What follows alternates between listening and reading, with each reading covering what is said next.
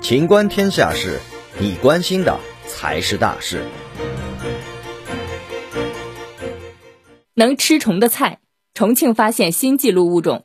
六月下旬，在常规巡护中，重庆五里坡国家级自然保护区高级工程师周厚林惊喜发现一种能捕食昆虫的植物——圆叶毛膏菜。短短三十分钟内，就看到苍蝇、蜻蜓、蛾类等大小不一的昆虫落入原叶毛膏菜精心布置的红色精美陷阱中，成为毛膏菜的大餐。周厚林回忆。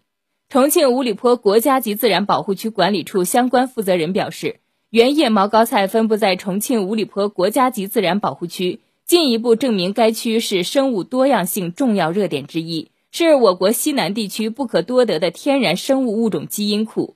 对于研究这一惊奇物种的起源、进化、分布以及保护利用，具有重要意义。本期节目到此结束。欢迎继续收听《秦观天下事》。